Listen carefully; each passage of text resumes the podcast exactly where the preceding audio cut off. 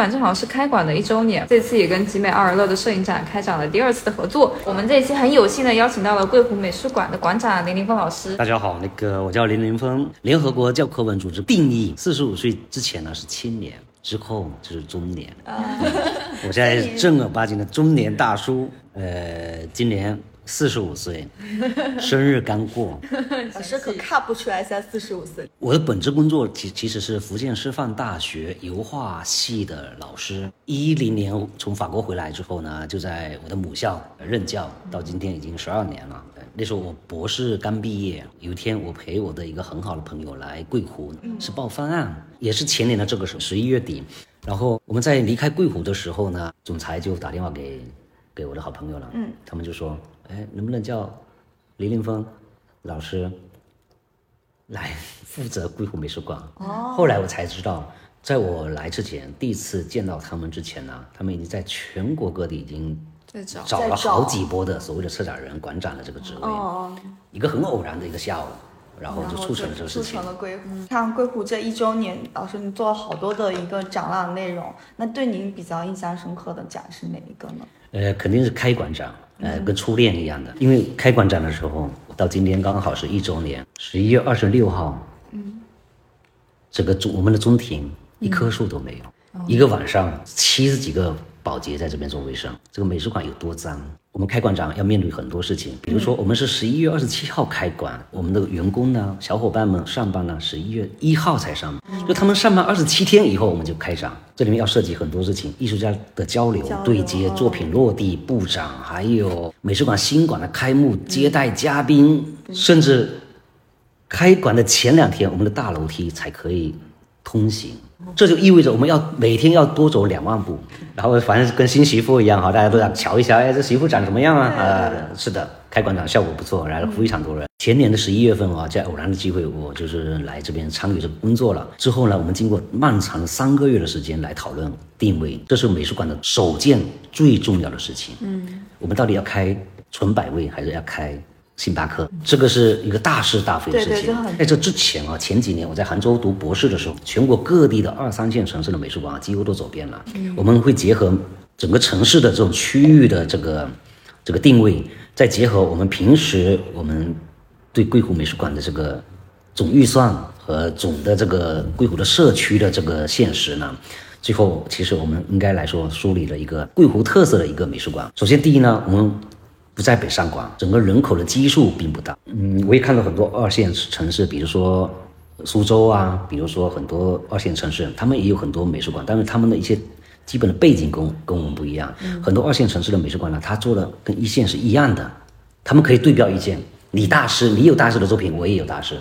嗯，我预算管够，但我们结合我们的现实呢，嗯，我并不乐意做一些所谓的大师的作品，我更乐意呢，我们一个口号就是让艺术亲近生活，这是个大白话哈，呃，不够文艺范，但是呢，也是我们的核心了。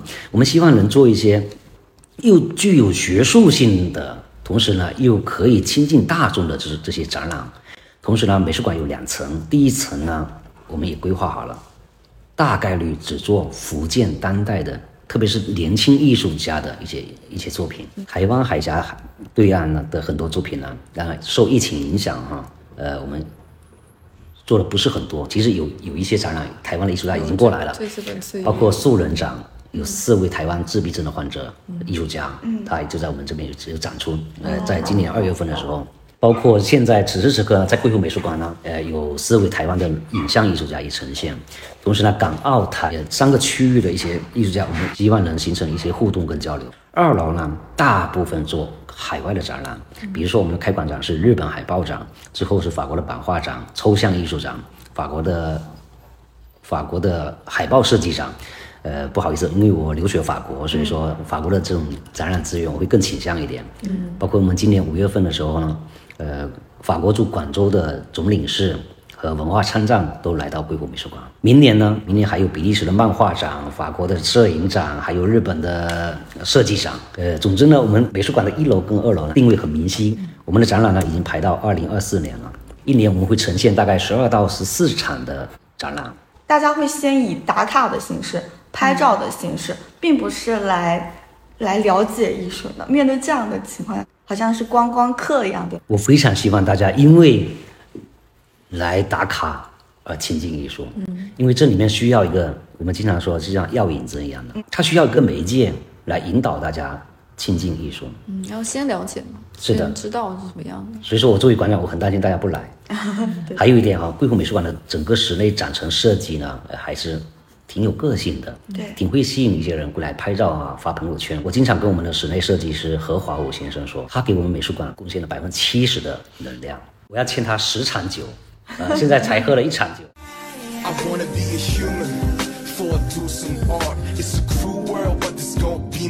比如说现在你看我们时代太发达了，输入哈、山水画这三个字，嗯，起码一百万张图片出来。对，我以前就对着那个墙上的裂纹和苔藓啊，嗯，那是我唯一的资讯来源。后来感慨万千，疫情刚开始的时候，看了那个英国雕塑家亨利·摩尔的自传，他说伦勃朗看到墙上的裂纹跟台阶啊，他可以看到千军万马，他是千军万马，我只看到山水。我现在非常感谢我家里人啊，嗯，就是那种野生的，野生的呃，你你爱去工厂。我高中毕业之后呢，就我留级了四次，初三年留级，高三年留级，高三年其实就放弃了，直到后来读完博士的时候，回看的时候，自己就从一个如何从一个学渣哈、呃，也不这样，我也不算学霸，呃，最后完成了这种学学业的学业的这种。我们经常朋友在一起的时候，经常在说一个所谓的人生大道理啊，就是人活着一定要有线索。有一天我问自己啊，我的线索是什么样的？什么叫线索呢？比如说我今天、明天、后天做什么？我在福州、上海、北京做什么？嗯，我发现总结出来我的线索只有两点，第一点就是艺术，第二点就是酒精，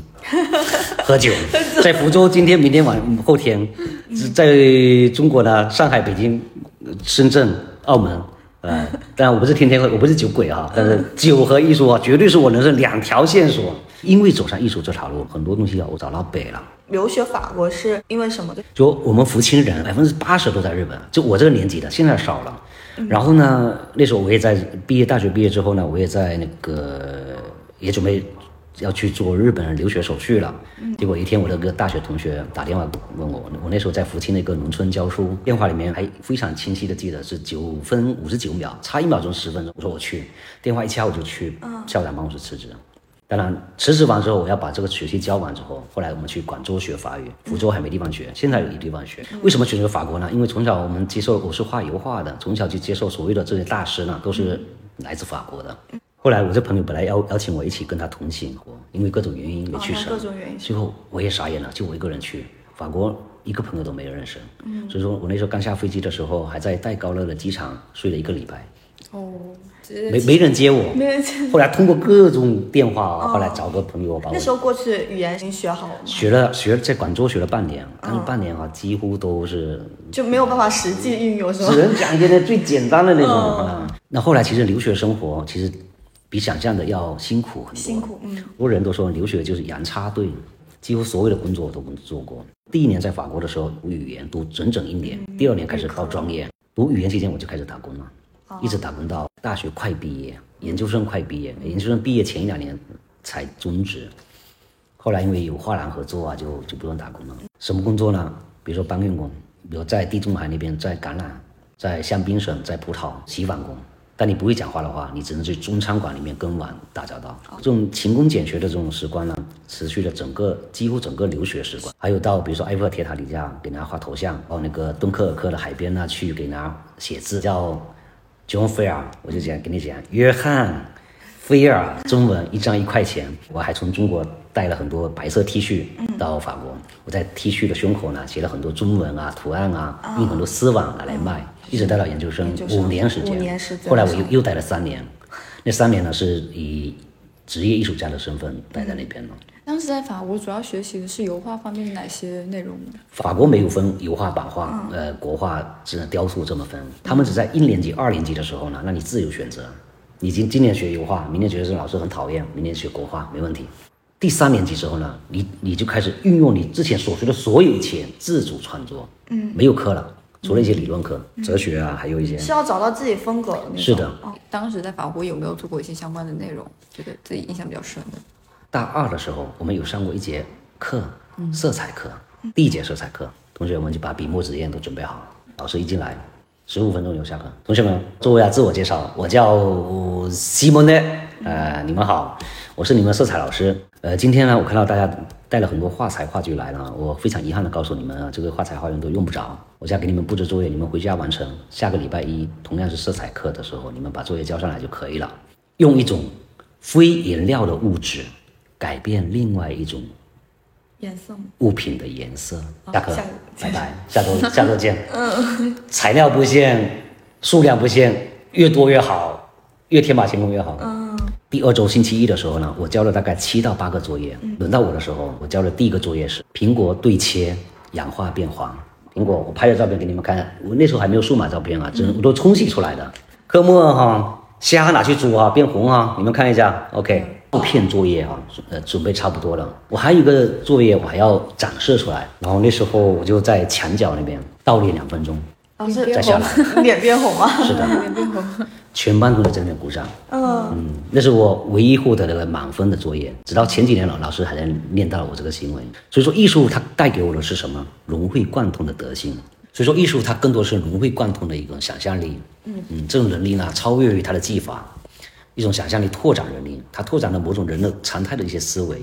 这点啊，应该说直到今天呢，还在滋养着我。嗯很多因素决定我回国。第一点，我对中国的很多现状呢，也非常的嗯非常感兴趣。中国的这种社会发展呢，对个人的那种个人的很多未来的一些可能性啊，呃，也充满了很多期待。啊，呃，在法国反而有时候看不到这么这么广的期待。第二呢，因为我已经成家了，那时候我爱人在日本，我问他你愿意来法国不会讲法语的时候开始刷碗做起嘛？但开玩笑。后来我们折中了以后，我们就选择回国。那个时候刚好我的母校给我抛橄榄枝，问我要不要回来啊，报效祖国，要不要回来报效祖国？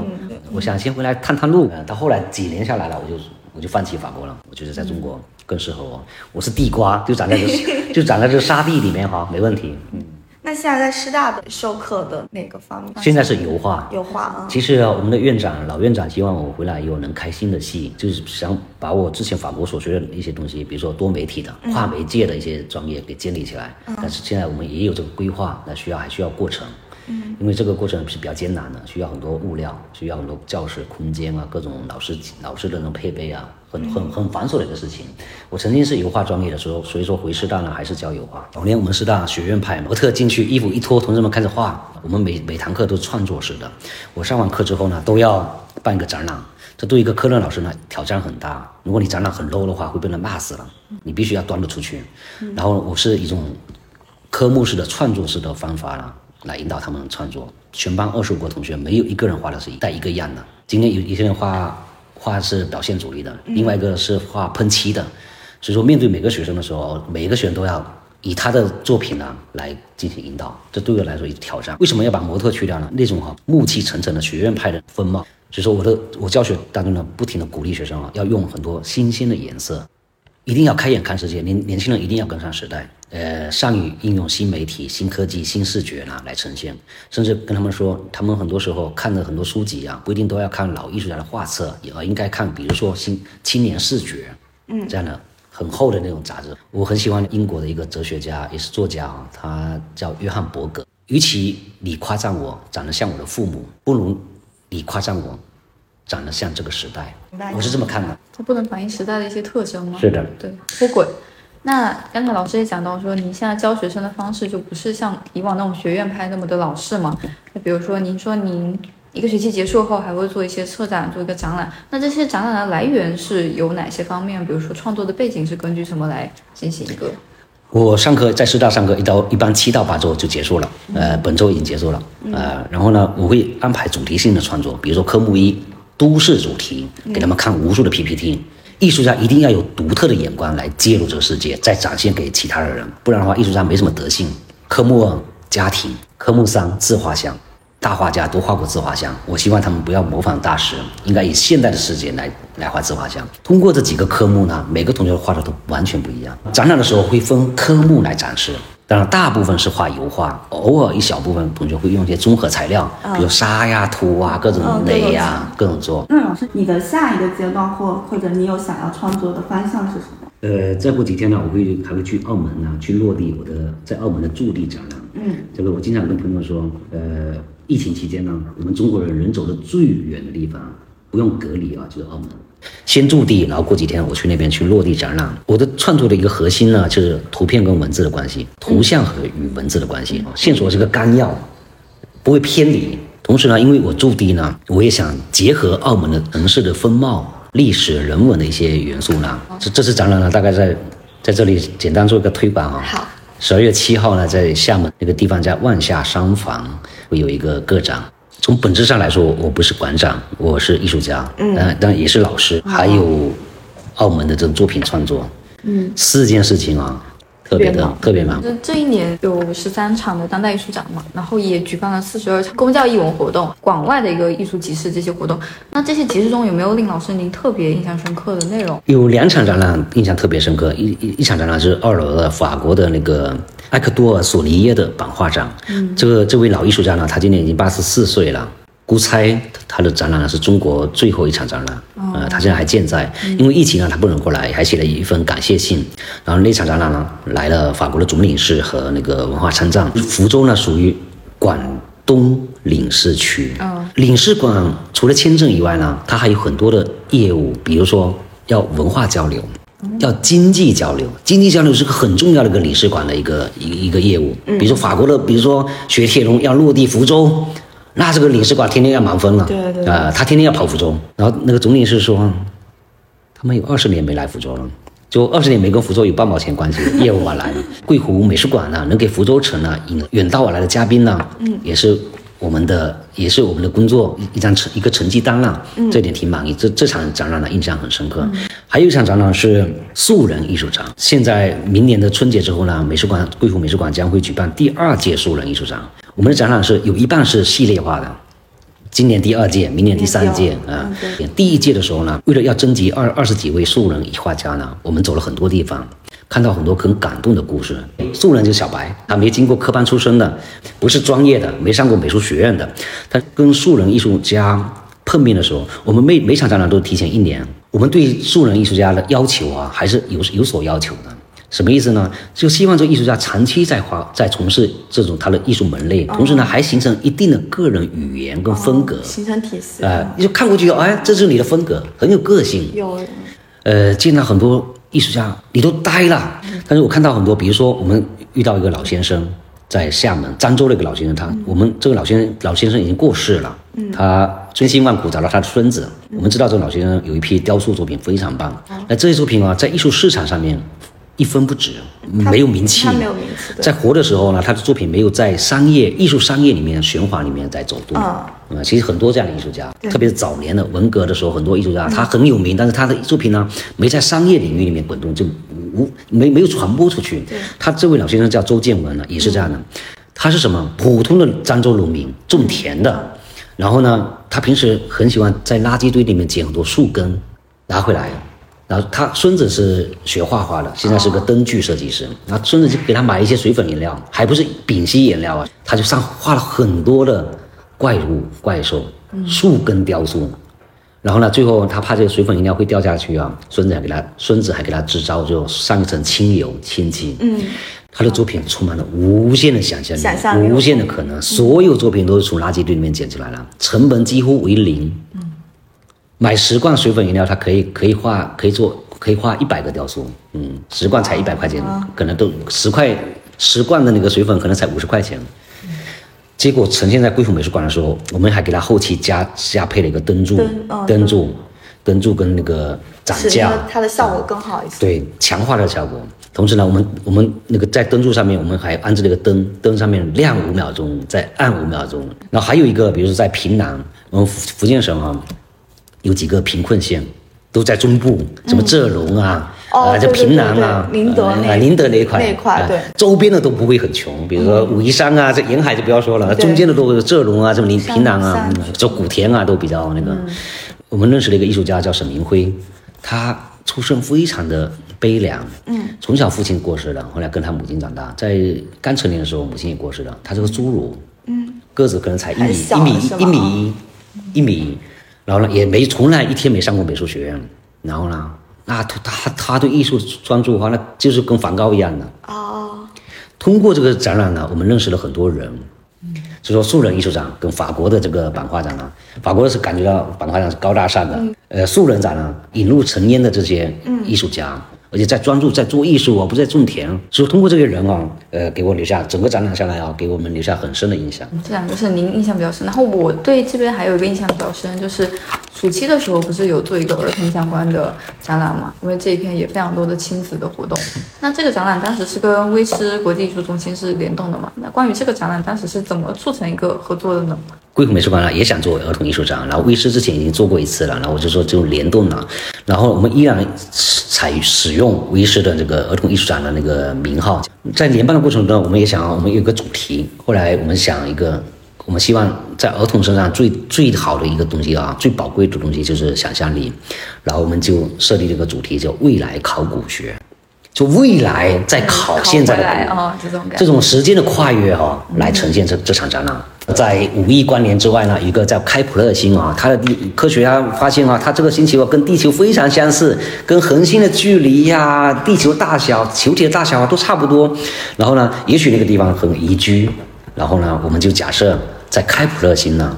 有一这种未来的考古，假设人类以前去过这开普勒星，然后后来又离开了。有一天呢，人人类重返开普勒的时候，发现曾经人人类留下了某些遗迹，以这个总方向呢，和很多的教培机构、美术教培机构、教育培训机构呢展开合作，也跟一些艺术家展开合作，来，然后呢，暑期也吸引了不少的呃关注。我记得我我中学的时候学过一篇微型小说，那时候很流行微型小说，就百来字哈、把一个事情讲完。嗯，小说里面大概是这样说的：二战刚结束，美国一个记者呢带着一个问题去重返柏林去采访。嗯，那时候柏林什么什么情况啊？一片废墟。哦，二战刚结束，这个什么这个问题是什么呢？德国会不会重建？会不会被重建？嗯，啊，他每天走街串巷啊，东拍拍西拍拍啊。有一天，他在一个废墟里面看到一个老太婆，在一个支嫩的一个帐篷里面呢，把别人的沙发拖进来当床铺，把别人的一个什么东西拿进来哈、废物利用。可能他家里全部人都死光了，嗯，老公孩子可能都没了，就这样一个老老太婆，嗯，结果他发现在这帐篷里面呢，贫民窟都不都不是，他晚上为了不被不被雨淋啊，帐篷满满支起来，看到老太婆的桌子上呢有个破的呃酒瓶子，酒瓶上面插了一个玫瑰花。嗯，然后这个美国记者说：“我找到答案了，德国必将重建。”我我中学的时候学过这篇文章啊，那时候觉得啊，嗯嗯，这个写的嗯有点道理，不错。十几二十年以后呢，我再重新再回想这这这段这篇那个短篇小说的时候，我已经很明白为什么他有下如此的结论。嗯，炸弹可以把人给灭了。可以把把城市给灭了灭了，可以把楼给炸了，管你什么那个什么什么世界文化遗产，通通给你灭了，把武夷山的玉女峰给你给你炸平了都没事。但是人的这种生活习惯，对美的追求东西啊，是永远炸不掉的。嗯。他今天姑姑且要很穷哈，拿个破瓶子啊，他明天有钱的时候，好的时候啊，马上是那种哈精致的生活，对对对优雅从容的生活，这东西要炸弹炸不灭的，除非你把整个德国人啊给一锅端全杀了，因为它那怎么可能？啊，是的。所以说艺术也是这样，反过来来来说，艺术也这样。嗯我们的楼啊很漂亮，地铁很干净啊，你要去伦敦那个巴黎地铁啊，都是尿骚味啊。对对。都是尿骚味，酒鬼一堆在里面，只闻到尿骚味，没有机会跟任何一个当地人交流，嗯，没机会。只是说，哎，埃菲尔铁塔很高，这个嗯地铁很臭，只看着表面的，对对对。活人没机会接接触的时候，我们就下评论了。度感的那种。我这人非常传统，每天早上起床第一件事情啊，白纸黑字啊写今天的安排，哦工作啊时间。我不用手机写，嗯，用手写。那我我这边还有纸张收纳品，把所有的纸张我都我都我都收纳起来。以后等我死的时候啊，后人去研究啊，你们今天干嘛干嘛干嘛干嘛干嘛。哟，明白你。你要电子化的话，你一死啊全没了。对对对对对，有包括我现在还留着哈，曾经比如比如说也是在法国，嗯，像一个我的法国女同学说，哎，梅兰妮，你把你的电话号码给我一下，我手机没带啊，马上拿到口红啊，在纸巾上面写她电话号码，哦是这样子我还留着。对，嗯，挺酷的。这很浪漫。比如说日本老太婆喝威士忌，那是文化吗？可能还不算真的文化，但是那也是文化的其中一个属性。那老师你也讲了，二三年其实都已经排好了没，错那可不可以小小的给我们剧透一下，二三年国父美术馆会给我们带来什么样的惊喜？呃，集美二呢在地行动展览之后呢，就是素人艺术展第二第二回，嗯，第二回二月份开始，嗯，展期一般是两个月，嗯，一楼两个月，二楼两个月，所以一年我们大概是十二场展览。然后呢，集美二的那个素人艺术展结束之后呢，是一个艺术家的个展，宋瑞泽个展。一年半两年前我就给他定了，约了，约了。对，一年半。然后他现在估计也在挥汗如雨的创作，呃 还在完善各种。都树立者展览之后呢，可能会我们想举办澳门月，嗯，哦，澳门的跟澳门有关系。嗯，反正我去了澳门驻地啊，反正我也我也走出去引进来，引进来对澳门乐。那因为是台湾的话，其实我还台湾很多艺术家朋友啊，以后也会台湾乐。之后呢，可能就到暑期了，儿童艺术展第二回。持持续再来，没错嗯，然后儿童艺术展第二回之后呢，还有个个展，后呢还有就集美二的第三回。第三回，大剧透了啊！对全年排期都告诉我们了。对，OK，今天非常感谢老师跟我们进行了这么详细的一个交流，然后同时就希望大家有空的话，是一定要来硅谷美术馆看我们二零二二年集美阿尔勒的在地行动，叫他们。然后、对，同时正在收听大家如果有任何问题和建议，欢迎在评论区跟我们交流。来都来了，我们下期见，下期见拜拜，再见再见。谢谢老师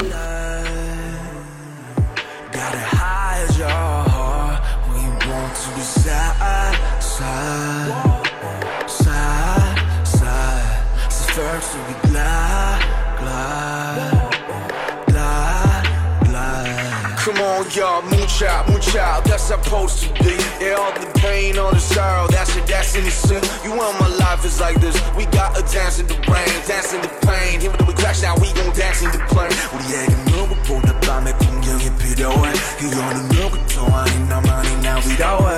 Let's try to share this. But don't you tell yourself. No.